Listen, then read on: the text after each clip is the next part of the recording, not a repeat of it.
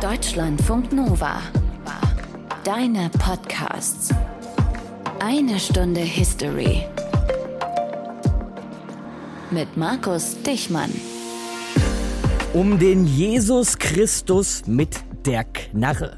Um den geht's heute hier bei uns. Um einen Mann, den ihr heute auf tausenden Postern weltweit sehen könnt, vielleicht sogar Millionen Postern, wer weiß schon ganz genau. Egal ob zum Beispiel in einer WG in Leipzig, ja, oder auch in einem Barrio in Venezuela. Ein Mann, der für Freiheit und Gleichheit steht, den ihr euch aber auch bei Zalando auf dem T-Shirt kaufen könnt und der nebenbei höchstpersönlich Todesurteile ausgesprochen und vollstreckt hat. Also ihr merkt schon eine Menge Ambivalenzen in diesem Mann. Und dahinter steckt vor allem bei aller ja irgendwie symbolischer Aufladung von wegen Christus mit der Knarre und so. Das war ein Zitat, das habe ich mir nicht ausgedacht. Dahinter steckt vor allem eine wirkliche historische Figur die uns eine Menge verraten kann über die Zeiten, in der sie gelebt hat, weil sie mittendrin stand in einem der größten Konflikte des letzten Jahrhunderts. Also, falls ihr noch nicht gemerkt habt, um wen es geht, ich meine Ernesto Che Guevara, denn der große Che wurde vor 55 Jahren ermordet. Aus den prallgefüllten Schatzkammern der Menschheitsgeschichte. Euer Deutschlandfunk Nova-Historiker Dr. Matthias von Helfeld. Aber erstmal wollen wir Gießen, Gießen, Gießen nicht vergessen. Aber nicht die Blumen. Nein, sondern die Stadt, Matthias. Genau. Da sind wir zu Gast am, sag noch mal schnell. Am 20. Oktober diesen Jahres natürlich in der Universitätsaula der Universität Gießen. Es geht los um 19 Uhr und wir zwei hübschen Gestalten werden uns dann unterhalten über Erich Mielke und die Stasi in der DDR. Also, die eine Stunde History live on stage in Gießen an der Uni am 20. Oktober. Zwei hübsche Gestalten, Matthias. Ich bin früher mal mit einem knallroten Che Guevara T-Shirt in die Schule gelaufen. Teenie-pubertärend, wie sich das gehört, ist klar. Ne? Und mein Physiklehrer damals ist völlig aus den Latschen gefahren, wollte mich von der Schule werfen. Hätte ich nicht gedacht, dass das noch so provozieren kann, muss ich ganz ehrlich sein. Bei dir erinnert jetzt eher der Bart, finde ich. Ja. Aber ich habe ihn auch immer schon im Herzen getragen, kann man so, vielleicht ja. sagen. Aber ich hatte keine T-Shirts. Ich glaube, die gab es damals auch noch nee. gar nicht. Jedenfalls ist Che Guevara geboren. Da wollen wir mal mit anfangen. Ja. 1928 in Rosario. Das ist eine Stadt in Argentinien. Und Argentinien war damals ziemlich unruhig. Also das ganze 19. Jahrhundert über war das Land geprägt von einem Wechsel zwischen Diktaturen und Bürgerkriegen dagegen. Es ging insgesamt um den Zusammenhalt des Landes und um den Widerstand gegen das damals sehr expansive und aggressive Paraguay. Mhm. Und in der Zeit des Jahrhundertwechsels, da gab es eigentlich nur scheinbar eine Demokratie, denn es hatten die Großgrundbesitzer einen erheblichen Einfluss auf die Politik und es herrschte eine einzige Partei über 40 Jahre, die Partido Autonomista Nacional. Das würde man heute als eine nationalkonservative Partei bezeichnen. Also sagen wir eine Scheindemokratie mit einer Partei 40 Jahre lang an der Spitze. Was passierte denn nach diesen 40 Jahren? Ja, also in dieser PAN gab es verschiedene Strömungen. Eine davon war etwas liberaler und die setzte das allgemeine Wahlrecht für Männer Männer durch. Vorher herrschte ein glattes Wahlbetrugssystem, anders kann man das nicht Schön, nennen. Kein Wahlsystem, sondern ein Wahlbetrugssystem. Und ja. dieses neue Wahlrecht hatte sehr große Konsequenzen, denn bei der Wahl 1916 gewann eine bürgerliche Partei. Das politische System wurde dann etwas liberaler, aber andererseits eben auch instabiler. Mhm. Und das kennt man auch aus anderen Ländern. Solche Situationen geraten oft aus den Fugen und das geschah 1930. Da kam es nämlich zu einem Militärputsch von konservativen Eliten und damit kann man nicht anders sagen, begann eine ziemlich berüchtigte berüchtigte Phase in der argentinischen Geschichte. Die Demokratie bestand zum Schein weiter, aber mit Demokratie hatte diese Regierungsform wirklich wenig zu tun. Mhm. Das kennen wir ja wirklich auch aus anderen Staaten, anderen Geschichten, die wir in einer Stunde History schon erzählt haben. Liberalisierung, Gegenbewegung, Militärputsch. Naja, und inwieweit war jetzt der junge Ernesto Guevara davon betroffen? Ja, kann man eigentlich sagen, nicht so wahnsinnig, denn er wurde groß in einer gut situierten Familie. Seine Eltern aber müssen auch schon sehr politisch interessierte Menschen gewesen sein, denn ab 1936 wird ihr Haus in Alta Garcia zu einem Anlaufpunkt von spanischen Republikanern, geflohenen Kämpfern der internationalen Brigaden während des spanischen Bürgerkriegs gegen Franco. Mhm. Und der junge Ernesto, der hörte das natürlich alles. Er sprach Französisch und natürlich Spanisch und er konnte die Unterhaltung der Erwachsenen verfolgen und er wurde von deren Ansicht natürlich schon sehr früh geprägt. Aber sein Hauptinteresse Interesse, das muss man wirklich sagen, galt zunächst mal dem Medizinstudium in Buenos Aires und das schloss er 1953 ab. Wir werden seinen Lebensweg ja heute auch ein bisschen genauer nachvollziehen, aber vielleicht erstmal so, er lernt dann ja irgendwann Raúl und Fidel Castro kennen. und noch andere kubanische Revolutionäre. Castro, über den haben wir auch schon das ein oder andere Mal hier in einer Stunde History gesprochen, war früher einige Male in den USA gewesen und stark von diesen Besuchen beeinflusst und beeindruckt. Gab es sowas bei Che Guevara auch? Ja, das gab es. Und zwar, er machte sehr viele Reisen auf dem südamerikanischen Kontinent. Er war ja Arzt und er war unter anderem in einer Lepra-Kolonie in Peru. Und er sah dort hautnah und wirklich sozusagen in Realtime das Elend der Landbevölkerung. Und gleichzeitig, also 1953, 54, setzte im Ostblock nach dem Tod Stalin Stalins im März 1953 das sogenannte Tauwetter ein. Es gab Hoffnung auf Reformen in der sozialistischen Welt, weil bis dahin galt Stalin ja als Reformverhinderer. Und das wiederum hat bei Che Guevara tatsächlich eine Veränderung hervorgerufen. Und ich zitiere ihn jetzt mal mit einem ziemlich berühmt gewordenen Satz. Vor einem Bild des alten, betrauerten Stalin habe ich geschworen, nicht eher zu ruhen, bis diese kapitalistischen Kraken vernichtet sind. In Guatemala werde ich mich schleifen und tun, was ich tun muss, um ein richtiger Revolutionär zu werden. Argentinien, Guatemala, Kuba und im Übrigen dann auch Bolivien. Bolivien kann man sagen, war Endstation dieser langen Reise von Ernesto Guevara. Che Guevara, wie wir ihn auch kennen, dort wird er vor 55 Jahren ermordet. Was genau passiert ist in diesem Jahr zu dieser Zeit, erzählt uns jetzt Sandra Döter. Tief in den bolivianischen Anden schleppt sich Che Guevara durch den Dschungel. Mit ihm nur noch 15 Guerilleros auf der Flucht vor Soldaten der bolivianischen Armee und vor dem US-amerikanischen Geheimdienst CIA. Beide wollen den Kommandante unbedingt erledigen. Über Monate hat Guevara versucht, in Bolivien eine Guerillatruppe aufzubauen, um dort eine Revolution loszutreten. Eigentlich eine Weltrevolution. Doch er hat sich verspekuliert. Das geheime Ausbildungslager liegt viel zu abgelegen und die Bauern wollen, anders als erwartet, die Regierung gar nicht stürzen. Und als Che Guevara mit seinen verbliebenen Männern auf einen Marsch durch den Dschungel aufbricht, geht auch noch das überlebenswichtige Medikament gegen sein Asthma verloren. Sein Zustand verschlechtert sich immer weiter. Als wir Che gefangen haben, war er krank, dreckig und völlig deprimiert. Gary Prado ist Hauptmann der 200 bolivianischen Ranger, die Jagd auf den Guerillero aus Kuba machen. In der Quebrada del Choro, einer Schlucht, haben sie endlich Erfolg. Ein Bauer hat die Guerilleros verraten. Vier der Männer können in dem Getümmel fliehen, aber Guevara und den anderen bleibt nichts anderes, als sich nach einem langen Schusswechsel zu ergeben. Es ist schwer, ein Held zu sein, wenn mit einem Gewehr auf deinen Kopf und deine Brust gezielt wird. Zwei meiner Soldaten riefen, Kapitän, hier sind welche. Und einer sagte, ich bin Guevara. Am nächsten Morgen kam der Kommandant der Division mit einem Hubschrauber und ich habe ihm den Gefangenen übergeben. Was dann geschah, lag nicht mehr in meiner Verantwortung. Guevara wird in der Dorfschule des kleinen Dorfs La Higuera von den Militärs vernommen und von der CIA. Am nächsten Morgen kommt der Befehl von Präsident Ortuño. Er lautet: Sag Papa guten Tag. Es ist das Codewort für Che Guevaras Hinrichtung. Ohne Verhandlung, ohne Prozess und ohne Eingreifen der amerikanischen Politik. Der Feldwebel, der die Erschießung freiwillig übernimmt, trinkt sich Mut an. Er braucht acht oder neun Schüsse, bis er Che Guevara schließlich ins Herz trifft. Danach wird Guevaras Leichnam auf einer Bahre an einen Hubschrauber gehängt und in die nächste Stadt, nach Valle Grande, geflogen. Im Waschhaus des Krankenhauses wird er aufgebahrt und zur Schau gestellt. Die bolivianische Regierung hat Journalisten und Fotografen einfliegen lassen. Die ganze Welt soll es wissen. Che Guevara ist tot. Im Kampfgetümmel tödlich verletzt. Krankenschwester Susanna muss ihn für diese zweifelhafte Präsentation herrichten. Er hatte langes Haar, einen Bart. Er hatte schönes Haar. Seine Augen verfolgten uns, wohin wir auch gingen. Uns im Hospital erschien er, nachdem wir ihn gewaschen hatten, wie Christus. Boliviens Regierung will unbedingt vermeiden, dass der Guerillero als Märtyrer verehrt wird. Deshalb verschwindet Guevaras Leichnam kurz darauf. Heimlich wird er neben der Landebahn von Valle Grande verscharrt. Vorher werden Guevara aber noch die Hände abgehackt. Man soll ihn schwerer identifizieren können.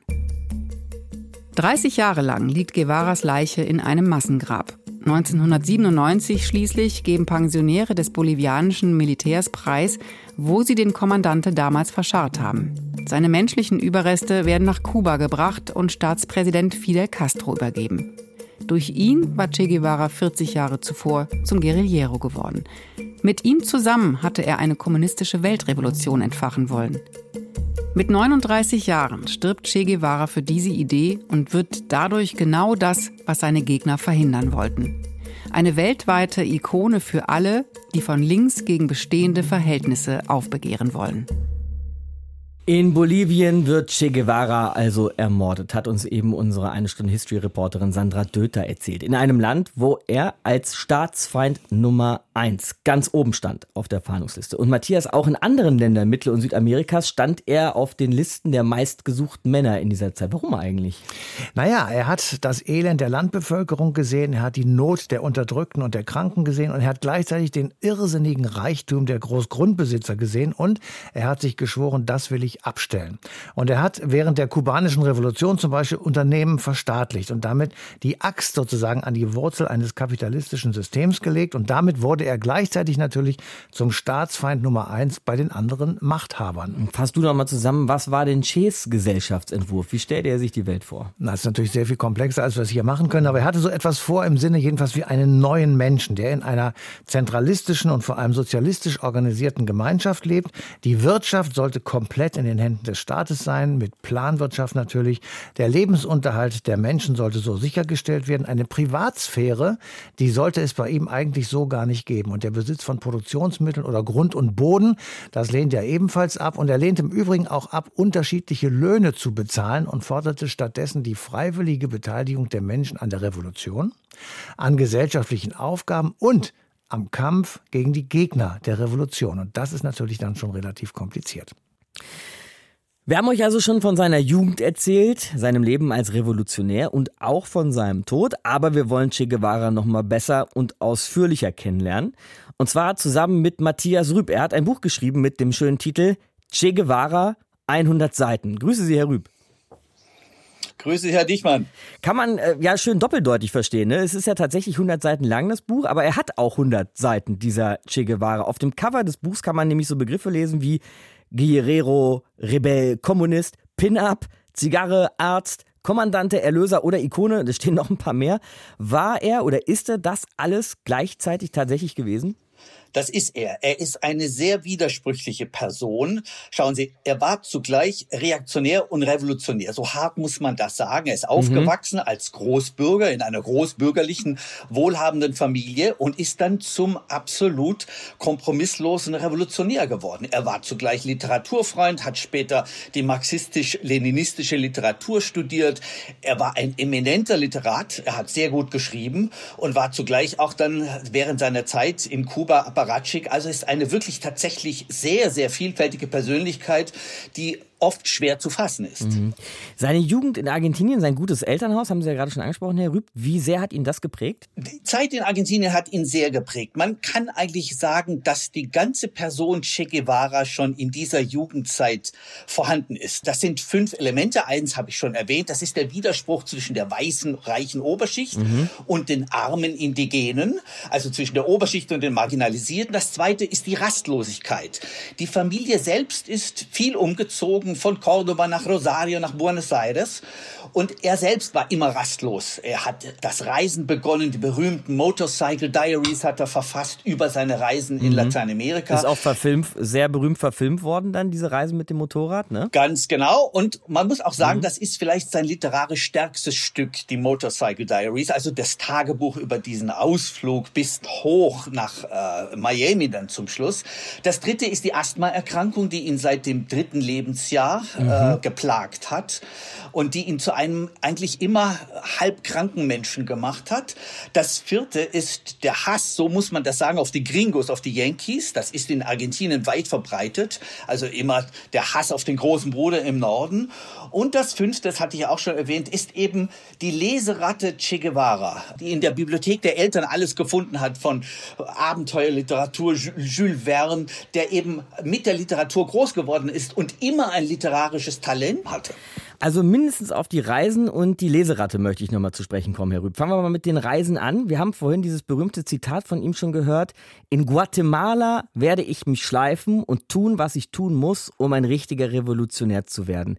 Guatemala, eines dieser vielen Länder, die er bereist hat. Ich habe das Gefühl, die, diese besondere Station spielt auch in seinem Leben eine besondere Rolle. Ganz genau. Das ist der Punkt, wo aus ihm ein Marxist-Leninist wird. Das hat wesentlich mit seiner ersten Frau Hilda Gadea zu tun, die er dort kennengelernt hat. Eine peruanische Wirtschaftswissenschaftlerin, übrigens auch mit starken indigenen Zügen, mhm. Gesichtszügen, was ihn dazu geführt hat, dass er gesagt hat, sie sei hässlich, was natürlich ein ziemlich machistischer Ausdruck, weil er eine eigene Ehefrau ist. Und er hat dort eben begonnen, zu dieser Zeit, zu diesem Element des Abenteuerromans wirklich die knallharten Stücke zu lesen, von Marx über Lenin bis Stalin und Mao. Dort ist er also wirklich. Da sind wir schon bei der Leseratte wieder, ja? So ist es. Er hat dort sehr viel gelesen ja. und er ist eben dann zum marxistisch-leninistisch ausgebildeten Verschlinger von Abenteuerromanen geworden. Und diese beiden Elemente, der Romantiker gewissermaßen, der das Abenteuer sucht und der knallharte kommunistische Funktionär, der er später werden sollte, die finden dort zusammen in Guatemala. Deshalb ist das eine ganz wichtige Gelenkzeit gewissermaßen zwischen der Frühzeit in Argentinien und der Reisezeit in Lateinamerika und dann der Zeit später in Kuba, wo er zum Revolutionär wird und auch die Revolution selbst mit anstößt. Wie kommt er da eigentlich ins Spiel? Wie wird er in diese kubanische Revolution verwickelt? Das ist auch ein Effekt seiner Zeit in Guatemala. Dort kommt er mit kubanischen äh, Exilanten, mit Exilkubanern zusammen und vor allem später dann, nachdem er von Guatemala nach Mexiko geht, dort trifft er auf Fidel Castro. Das ist die Zeit, wo aus dem Abenteurer und dem ständig Reisenden dann der gewissermaßen Adoptivkubaner wird, der gemeinsam mit den beiden Castro-Brüdern und den anderen Revolutionären nach Kuba geht von Mexiko aus mit diesem berühmten, wirklich nicht hochseetauglichen Schiff Granma und dort eben dann äh, den revolutionären Kampf ausficht mhm. und diesen Kampf gemeinsam mit den Castro-Brüdern und den anderen Revolutionären gewinnt. Welche Rolle hatte er in dieser kubanischen Revolution?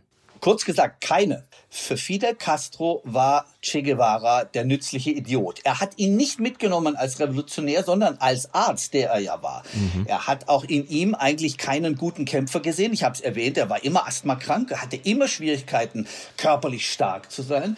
Und äh, für Castro war Che Guevara nicht bedeutend in der Anfangszeit der Revolution. Man muss sagen, es hätte ohne Fidel Castro keinen Che Guevara gegeben, wie wir ihn heute kennen. Aber es hätte ohne Che Guevara trotzdem einen Fidel Castro gegeben. Also mhm. das ist ganz klar. Fidel Castro hatte im Sinn schon früh, ich werde in Kuba herrschen.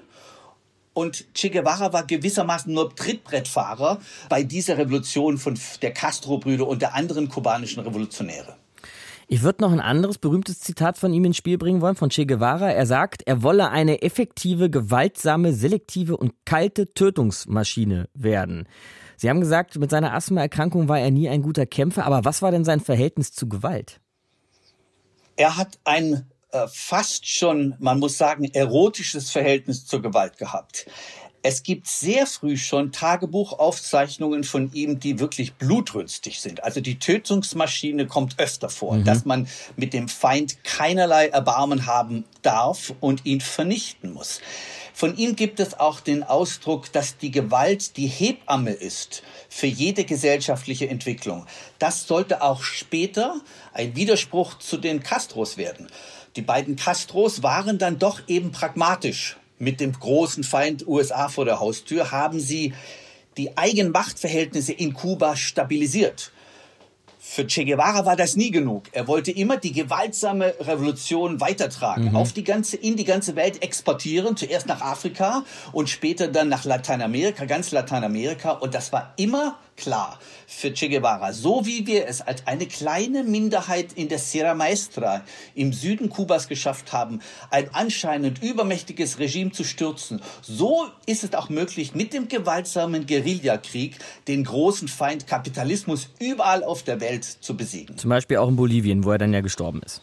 Ganz genau. Mhm. Zuerst hatte er die Idee, er exportiert den Guerillakampf auch nach Afrika. Das ist kläglich gescheitert. Er ist frühzeitig zurückgekehrt dann wieder von seiner Mission. Und wir wissen, von Bolivien ist er eben nicht zurückgekehrt. Dort hat er dann den Tod gefunden. Jetzt verraten Sie mir nur noch eins, Herr Rüb. Che Guevara, das haben Sie gerade gesagt, war mehr oder weniger ein Trittbrettfahrer der kubanischen Revolution. Die Castros haben ihn aufgebaut, mitgenommen als nützlichen Idiot. Warum aber gibt es dann heute um Guevara einen globalen Personenkult und um die Castros eher weniger?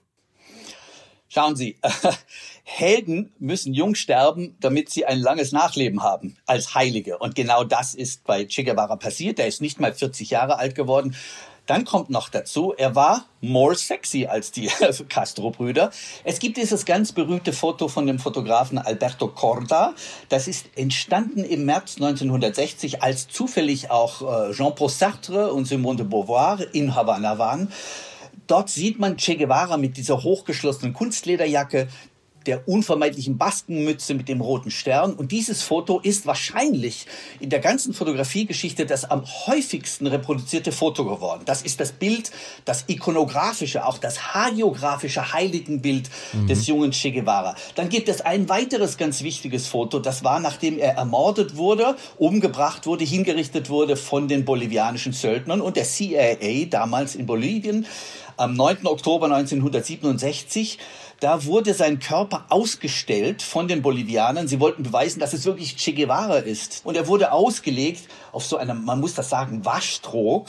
Und er war schon tot, die Augen waren geöffnet und das wirkt wirklich wie ein Gemälde des Christus nach der Kreuzabnahme. Es gibt ein berühmtes Renaissance-Gemälde von Andrea Magdegna, das sieht diesem Foto, wo Che Guevara liegt, täuschend ähnlich, sodass also aus Che Guevara, dem jungen revolutionären Helden, wurde dann eine Christusfigur und denken wir an die wunderbare Formulierung von Wolf Biermann in dem Lied äh, Kommandante Che Guevara, wo er mhm. sagt, Jesus Christus mit der Knarre. Das ist tatsächlich das Bild von Che Guevara, das dann seinen Mythos geprägt hat und das bis heute, mehr als ein halbes Jahrhundert nach seinem Tod noch wirkt. Che Guevara, 100 Seiten. So heißt das Buch von Kollege Matthias Rüb. Kann ich euch wärmstens ans Herz legen. Über, klar, Che Guevara. Wen sonst? Danke, Herr Rüb. Danke Ihnen, Herr Dichmann. Eine Leseratte sei er gewesen. Der Che Guevara hat Matthias Rüb eben gesagt. Er war ein Reisender, klar, ein Revolutionär eben auch, aber eben auch so was wie eine Leseratte. Und da wollen wir uns noch mal fragen, was er denn eigentlich so gelesen hat. Und vielleicht darüber auch nochmal verstehen, welche Macht das geschriebene Wort hat, wie es Ideen und Ideologien entstehen und groß werden lässt. Und das machen wir mit Publizist und Historiker Gerd Köhnen. Eins seiner letzten Bücher heißt Die Farbe Rot, Ursprünge und Geschichte des Kommunismus. Hallo, Herr Köhn. Ja, hallo. Grüße Sie. Ja, mit welchem Kommunismus haben wir es denn zu tun bei Che Guevara? Was hat diese Leseratte alles verschlungen? Kommunismus, da kommt man nicht nur durch Bücher hin. Das ist ein gewisses Missverständnis. Mhm. Äh, das mischt sich, äh, Lektüren mischen sich mit kulturellen Prägungen, die man hat, mit einem Milieu, aus dem man kommt. Das war zum Beispiel in Guevaras Fall ein tatsächlich der alten Linken nahestehendes antifaschistisches Milieu. Aber er zum Beispiel war sehr schnell zu der Zeit nach dem Krieg auf der Linie eher eines linksnationalistisch-peronistischen Milieus, mhm. Äh, was er aufgenommen hat aus dem Umfeld der kommunistischen Weltbewegung, äh, waren die großen Epen, die auch über lateinamerikanische Horizonte geschrieben wurden, also etwa der Ritter der Hoffnung, das war Prestes in okay. Brasilien oder das war zum Beispiel Pablo Neruda und sein großer Gesang, der ja auch ein Schöpfungsgesang Lateinamerikas äh, mhm. gewesen ist. Also dieser Lateinamerika-Mythos, der ja was ganz Eigentümliches ist, in seinem Gegensatz zu dem Riesen des Nordens, das sind ja lauter literarische Formulierungen oft bei Guevara, die so in seinen ja. Briefen auf auftauchen, die Yankees, äh, das war eigentlich erstmal so sein Horizont, in dem er sich bewegt hat. Und ähm, der Kommunismus, wie er ihn dann in seinem Kopf entworfen hat, welches Ziel hatte er? Also welche Gesellschaftsform stand da am Ende? Ja, äh, ich meine, man muss das in der Entwicklung sehen. Er will irgendwie in die Welt des Kommunismus in den Jahren 52, 53, 54, als er durch Amerika ist. Er will nach China oder nach Russland. Nordkorea ist übrigens etwas, was ihn später sehr beeindruckt, weil die keine mhm. Angst vor den amerikanischen Atomwaffen haben. Es gefällt ihm auch sehr gut. Es ist ein Sozialismus der Armut äh, dort in Nordkorea. Und ähm, er ist da gar nicht festgelegt. Ja, er nimmt das alles auf. Er ist in dem Sinne ein Freidenker. Das wird im Übrigen nachher dann am Ende seiner Karriere sein Problem, äh, weil mhm. er eben in keinen Kanon wirklich hinein passt. Und ganz am Schluss seines Lebens sehen wir ihn in Prag sitzen nach dem gescheiterten Afrika-Abenteuer und da schreibt er an einer Kritik des Handbuchs der politischen Ökonomie der Sowjetunion. Ja. Und das ist ja zu der Zeit, wo die großen Schismen noch auftreten zwischen China, Russland, die Tschechoslowakei. Das gefällt ihm überhaupt nicht, dieser Reformkommunismus. Also er versucht so einen Marxismus-Gevarismus zu entwickeln. Mhm. Gab es da für ihn denn aber Vorbilder? Also hat er mal irgendwas gesagt, dass es in der UdSSR, in China, Nordkorea haben Sie gerade angesprochen, dieser mhm. Armutskommunismus. Gab es irgendein Land, wo das so nach seiner Meinung schon richtig gelebt wurde? Ja, am ehesten peinlich zu hören, aber Nordkorea, ja, ja das hat ihn ja. von, bei seinen Reisen am tiefsten beeindruckt. China hat ihn auch tief beeindruckt, aber die Chinesen, die waren nun mal irgendwie sehr eigen. Ähm, Russland fand er schon eigentlich eine gemischte Wirtschaft dieses Kolchosenwesen mit diesem kleinen Kapitalismus. Also die Leute konnten ja nun ihre kleinen Dinge verkaufen. Das schien ihm kein strikter Kommunismus zu sein. Und mhm. insofern war er es ja auch als Wirtschaftszar in Kuba, der die Kollektivierung der kubanischen Wirtschaft in einem Tempo vorangetrieben hat, wie man das weder in der Sowjetunion noch in China äh, gesehen hat. In 0, nix sollte alles in ein großes zentralistisches, von einem Wirtschaftsplanungsamt äh, geführtes und mit hohem moralischen Anspruch, ohne ökonomische Anreize geführtes System überführt werden. Damit ist er krachend gescheitert und dann ging er eigentlich weg aus Kuba auf seine Expedition um selber das Feuer der Weltrevolution noch anzuzünden in Afrika oder eben hauptsächlich dann in Lateinamerika, in Bolivien. Klingt schon so, als wäre er auch ein knallharter Ideologe gewesen.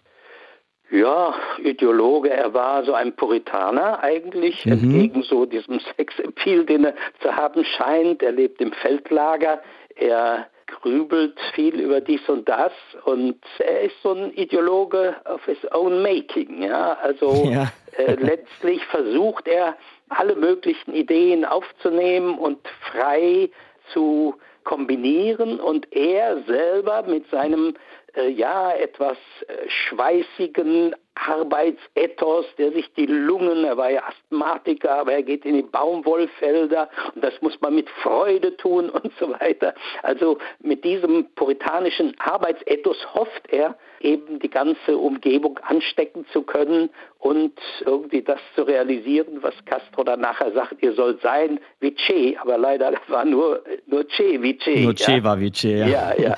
Die Kubaner waren ein bisschen lustiger und so drauf waren sie nicht, wie er äh, sich das mhm. vorstellte. Nicht so puritanisch. Sie haben sich jahrelang jetzt mit dem Kommunismus auseinandergesetzt, Herr Köhn und seinen VordenkerInnen. Matthias Rüb hat hier vorhin gesagt, dass Che eher so ein Mitläufer war in der kubanischen Revolution. Wo würden Sie ihn denn so einordnen unter all den Kommunisten des 20. Jahrhunderts? Welchen Platz nimmt er da ein? Ja, Mitläufer kann man nicht sagen. Er war eine zentrale Figur, aber er kam ja ganz zufällig nach Kuba. Er wollte ja ganz woanders hin. Dann in Mexiko kam er an Castro und die brauchten Arzt äh, für diese Expedition. Castro war doch auch kein Sozialist zu der Zeit. War er doch überhaupt nicht. Che war er dann schon mit Raúl Castro zusammen das kommunistische Element dann in der neuen kubanischen Revolutionsregierung. Ja, man kann ihn eigentlich nirgendwo verorten und der Punkt ist ja auch, das kann man ja auch sehen, weder die Chinesen noch die Russen konnten diesen Guevarismus in ihr System wirklich einordnen. Ja, das war letztlich ein dissidenter Linkskommunismus, der hatte was von Trotzkismus oder so. Ja, also eher verdächtig. Und deswegen hat sich die DDR ja zum Beispiel, damit habe ich mich ja in einem anderen Buch beschäftigt, in einem Guevara-Projekt, auch mit der Geschichte von Tamara Bunke, die in der Guerilla von Che mitgelaufen ist und das ganze Unternehmen in gewisser Weise auch hat auffliegen lassen. Deswegen konnte die DDR zum Beispiel in den frühen 70er Jahren, als das ja sehr en vogue war, keinen Film über Tamara Bunke machen, die ja dann zu so einer Heldin des, der FDJ wurde, aber diese ganze guevaristische Abenteurerei, das war natürlich überhaupt nicht nach dem Geschmack der SED. Also in dem mhm. Sinne passte er nirgendwo hinein. Und auch auf Kuba wäre er wahrscheinlich auf die Dauer nicht glücklich geworden. Da musste er weg. Also ein vielschichtiger Puritaner, ein Ideologe in his own making sozusagen. Ja. Che Guevara haben wir nochmal besprochen mit Historiker Gerd Köhnen. Danke, Herr Köhnen, fürs Gespräch. Okay, ja, danke Ihnen. Allein, dass wir immer von Che Guevara sprechen, ist ja schon ein Ausdruck dafür, was für ein Kult um den Mann entstanden ist. Denn Che ist ja eigentlich sein Spitzname gewesen. Später wurde es dann sowas wie ein Titel sogar. El Che, also der Che. Aber Matthias, das gelingt jetzt auch nicht jedem politisch aktiven Menschen, selbst wenn er es versucht, so einen Kult um sich zu schaffen und aufzubauen. Warum ist es bei Guevara so gekommen? Che hat große Teile seiner Ideologie tatsächlich auch selbst gelebt. Er hat zum Beispiel freiwillige Feldarbeit geleistet und er hat sich auf eine Stufe mit denen gestellt, für die seine Revolution stand. Und in einem Lied von Wolf Biermann, du hast es schon mal zitiert, mhm. heißt es, Che sei so etwas wie ein Christus mit der Knarre gewesen, der nicht zum Bonzen wurde und am Schreibtisch den Helden gegeben habe. Und sicher hat auch das Foto von Alberto Corda eine große Rolle gespielt. Che Guevara schaut gedankenverloren, etwas sehnsüchtig in die Ferne mit der für ihn typischen Mütze, mit Bart und wilden Haaren. Und das hing tatsächlich in Studentenbuden, Kommunen und Wohngemeinschaften tatsächlich, glaube ich mal, in der ganzen Welt. Hängt es, glaube ich, immer noch. Wahrscheinlich. Mhm. In Deutschland und Europa sieht man ja, war er auch angekommen als Vorbild. Ne? Jetzt, wenn wir wieder ein bisschen zurückgehen, als Vorbild für die Studentenbewegung zum Beispiel der 60er Jahre. Absolut. Er wurde mystifiziert und glorifiziert, aber sein politisches Scheitern, seine Unfähigkeit, ökonomische Prozesse wirklich zu verstehen und dieses dogmatische Festhalten am eingeschlagenen Kurs, der Kuba fast in den Ruin getrieben hätte, all das wurde übersehen, weil das makellose Bild der linken Medienikone damit natürlich zerstört worden wäre. Das berühmte Foto von Che Guevara, von dem Matthias ja eben erzählt hat, das kann man übrigens heute auch noch auf T-Shirts sehen, ne, als Motiv. Und wenn man es im Netz sucht, auch sofort bei wirklich jedem erdenklichen Online-Store kaufen. Den Klassiker in Rot, den gibt es für so einen knappen Zehner. Wenn es ein bisschen fetziger sein soll, kann man noch eine kubanische Flagge im Hintergrund dazu kaufen. Dann landen wir so etwa bei 30 Euro. Also, Che Guevara ist sogar in westlicher T-Shirt-Kultur immer noch am Leben. Und da fragt man sich, wie das wohl erst auf Kuba aussieht. Beziehungsweise fragen wir am besten Anne Dämmer, unsere Korrespondentin für Mittelamerika. Grüß dich, Anne. Hallo. Und Anne, welche Rolle spielt Che Guevara noch in Kuba? Naja, ich würde sagen, so offiziell gilt Che Guevara sicherlich nach wie vor als Volksheld, als Revolutionsheld in Kuba. Ähm, das spiegelt sich auch so ein bisschen im Unterricht wieder. Auch Kinder werden nach wie vor angehalten, dem Freiheitskämpfer nachzueifern. Da heißt es dann, seremos como el Che, was so viel heißt wie, wir werden sein wie Che. Das rufen die dann im Unterricht. Okay. Es wurde auch ein Studienzentrum zu seinen Ehren gebaut, dessen Fassade allerdings auch schon eher bröckelt. Das hat ja der Sohn Camillo hat das geleitet geleitet, der vor wenigen Wochen ja gestorben ist. Naja, und eben auch diese Präsenz äh, seines Porträts auf dem Platz der Revolution an der Fassade des Innenministeriums, das ist ja auch riesig. Aber generell muss man sagen, im öffentlichen Diskurs spielt ähm, Che Guevara kaum noch eine Rolle. Der verstorbene Fidel mhm. Castro ist derjenige, der da präsent ist. Auf dem bezieht man sich in öffentlichen Diskursen. Und ich würde auch sagen, dass Che und der Mythos drumherum im Ausland von linken Gruppen sicherlich mehr rezipiert wird als vielleicht noch auf Kuba. Also ist das vielleicht so ein bisschen staatlich, ähm, staatlich verordneter Che-Kult, aber die Leute selber auf Kuba und in Kuba interessiert es gar nicht mehr so sehr? Genau, es ist schon so ein bisschen verordnet. Also man will das, äh, dieses Bild oder diesen Mythos oder auch diesen Revolutionshelden sicherlich wachhalten, aber eben in diesem politischen Diskurs, auch auf dieser Regierungsebene, wird er eben nicht mehr bemüht. Da greift man immer wieder auf Fidel Castro, den verstorbenen Fidel Castro, zurück. Also das heißt, Che Guevara spielt da kaum noch eine Rolle. Hm. Jetzt sind ja aber nur noch die wenigsten Staaten Mittel- und Südamerika sozialistisch, wie Kuba es noch ist. Zum Beispiel Che Guevaras Heimatland Argentinien, schon lange eine präsidentielle Republik mit liberaler Marktwirtschaft. Genauso Bolivien, wo Guevara ja auch aktiv war. Also beides ziemliche Gegenentwürfe. Wie wird denn in diesen nicht sozialistischen Teilen Südamerikas und Mittelamerikas der Mann betrachtet? Naja, also ich meine, wie du es ja auch gerade schon gesagt hast, die Menschen in der Region tragen sein Bild auf T-Shirts, auf Tassen und Transparenten nach wie vor äh, vor sich her als Symbol des Widerstands und der Rebellion. Und Touristen greifen da sicherlich nach wie vor zu. Aber eben, da wird er halt eben auch eher als Pop-Ikone verkauft. Ne? Und sein Image wird da ja kommerzialisiert und das vor allen Dingen auch auf Kuba. Aber generell muss man sagen, dieser politische Stern Ches sinkt seit Jahren. Und linke Regierungen haben ja in Lateinamerika wieder Konjunktur, wie Petro in Kolumbien und in Chile. Äh, der Wahlsieg von Boric zeigt eben, es gibt diese linken Regierungen. Aber links, das ist natürlich auch ein weites Feld und mhm. bedeutet ganz sicher nicht einen Rückfall in die Zeiten von Che Guevara und der Guerilla-Bewegung von damals. Aber vielleicht auch nochmal um ein anderes Beispiel zu nennen, auch der linkspopulistische Präsident von Mexiko, Andrés Manuel López Obrador, hat sich den Armutsdiskurs auf die Fahnen geschrieben, aber greift ganz sicherlich nicht ähm, auf die Argumentation oder diesen politischen Diskurs von Che Guevara zurück. Ist also sozusagen dieser eben glorifizierte Mensch oder je nachdem, wie er eingesetzt wird, irgendwie ein Bild von ihm, das dann auch übrig ist. Und jetzt ist sein Tod ja ziemlich genau 55 Jahre her. Wird er dann in Kuba jetzt wieder zurück nochmal irgendwie auch an ihn erinnert? Ganz, ganz sicher. Also eigentlich wird jährlich an ihn äh, erinnert. In Santa mhm. Clara, das ist ja so drei Autostunden von Havanna entfernt, befindet sich ja das Mausoleum, in dem die sterblichen Überreste von Che Guevara eben beigesetzt wurden. Das hat sich zum Pilgerort für seine Anhänger entwickelt. Dort gibt es zu jedem Jahrestag auch eine öffentliche Gedenkveranstaltung. Dort werden dann auch Blumen abgelegt.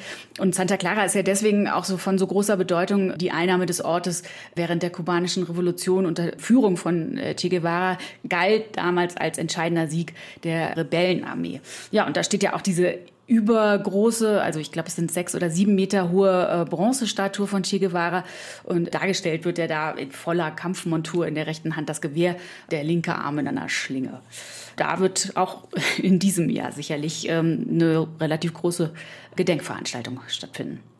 Aber sag mal, Anne, jetzt ist mir gerade doch eine Sache noch eingefallen. Ich habe dich gar nicht gefragt nach dem, warum er eigentlich nicht mehr als politische Vorlage äh, genommen wird, warum er dafür nicht mehr herhalten kann.